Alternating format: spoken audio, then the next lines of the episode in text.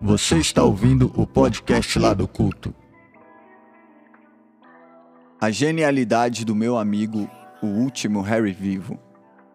No final de dezembro de 2020, em um ano cheio de marés difíceis de se surfar, como a gente bem sabe, o último Harry vivo lançou seu álbum, Da Cor do Barro e Não do Gesso, um álbum que reluz sobre os pensamentos e a musicalidade dessa mente criativa que é o último Harry vivo.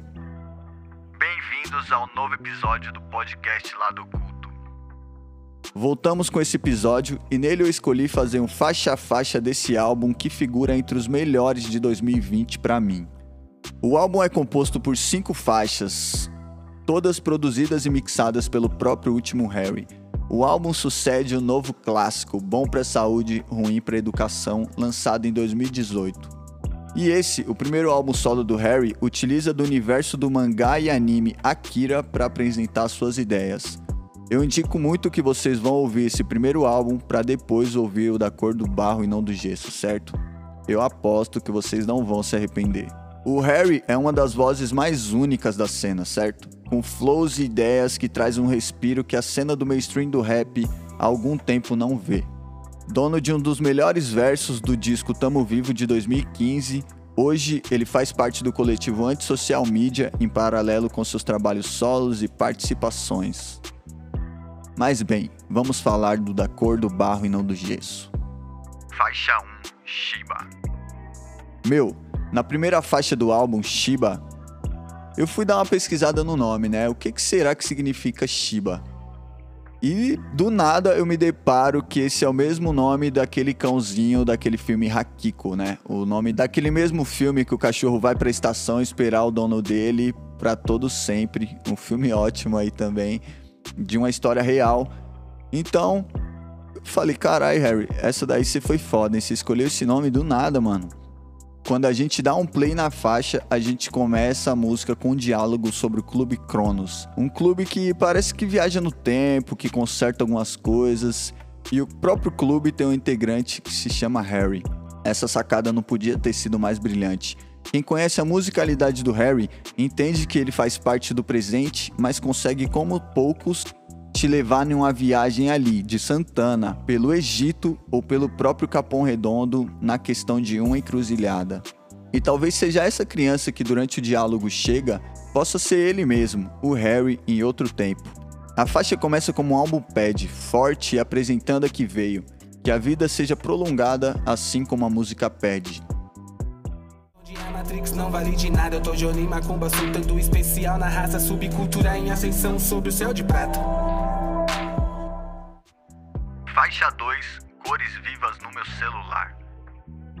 Essa faixa traz um instrumental ali com a vocalização, uma espécie de equalização da voz que envolve a música do início ao fim.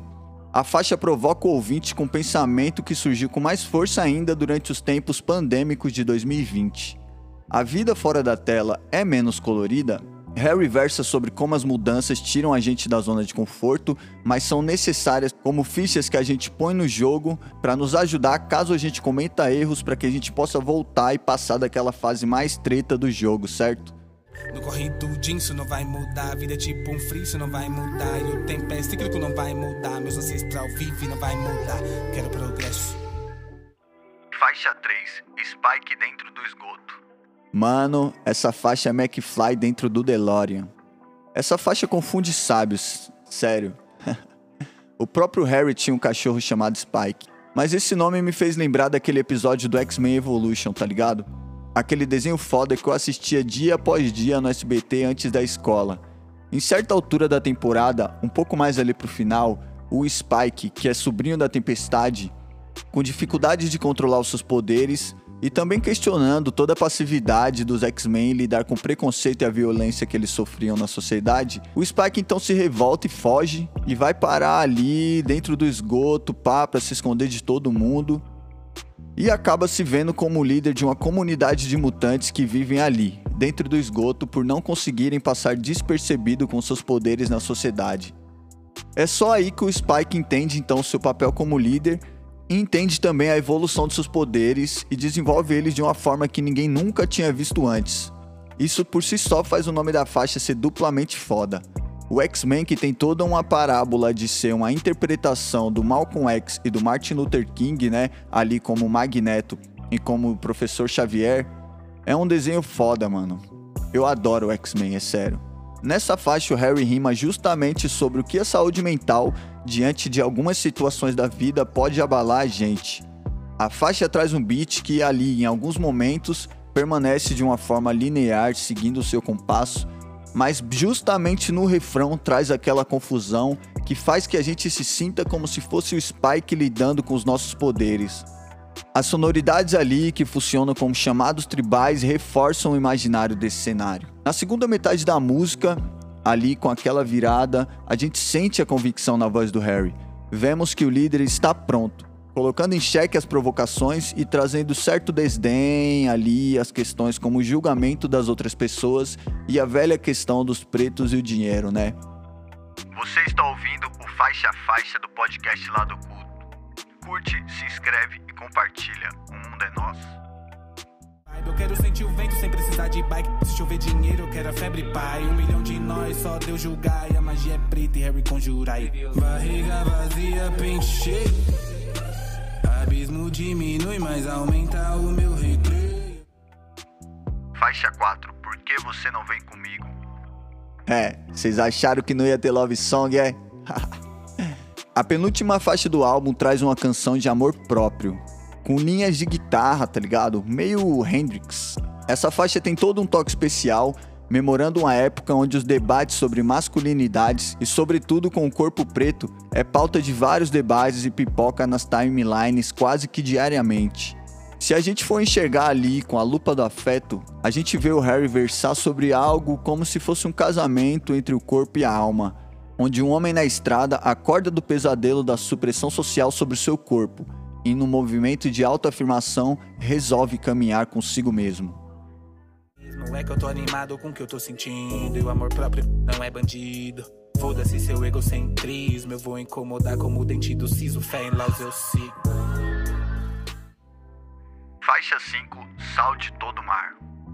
Mano, quantos mundos será que cabe nessa simbologia do sal e do mar, saca? Desde que Jesus chorou ali do Racionais MCs, provocou o nosso entendimento com a introdução da música, tá ligado? O Sal do Mar que tem toda uma história gigantesca com o tráfico de pessoas do continente africano em direção às Américas, tem também o seu ponto na configuração das lágrimas, né? E todas as emoções que pode provocá-las. E é com a faixa Sal de Todo o Mar que o Harry encerra a viagem da cor do barro e não do gesso. Citando Platão, Ashura, Tote, a faixa traz um astral alto enquanto questiona regras e pensamentos coloniais, como se a gente estivesse numa conversa na praia com aquele vinho de garrafa de plástico, tá ligado? Contando as nossas verdades pro mar. Sangue real no sal de todo mar. É tudo nosso porque foi feito com só preto. Vou dar um mergulho pra me energizar. Dinheiro é foda, mas hoje eu mereço. Sorriso preto não devia te incomodar. Só se você matou vários de nós por dentro. O álbum da Cor do Barro e não do Gesso figura então entre os grandes lançamentos de 2020 para mim, e com certeza escreve o nome do último Harry vivo no altar do rap. Se você chegou até aqui e gostou do nosso faixa a faixa, curte esse episódio, se inscreve no nosso canal no YouTube, no nosso Instagram, no nosso podcast. Compartilha para a ideia chegar mais longe, tá ligado? Muito obrigado e até a próxima. Podcast Lado Culto.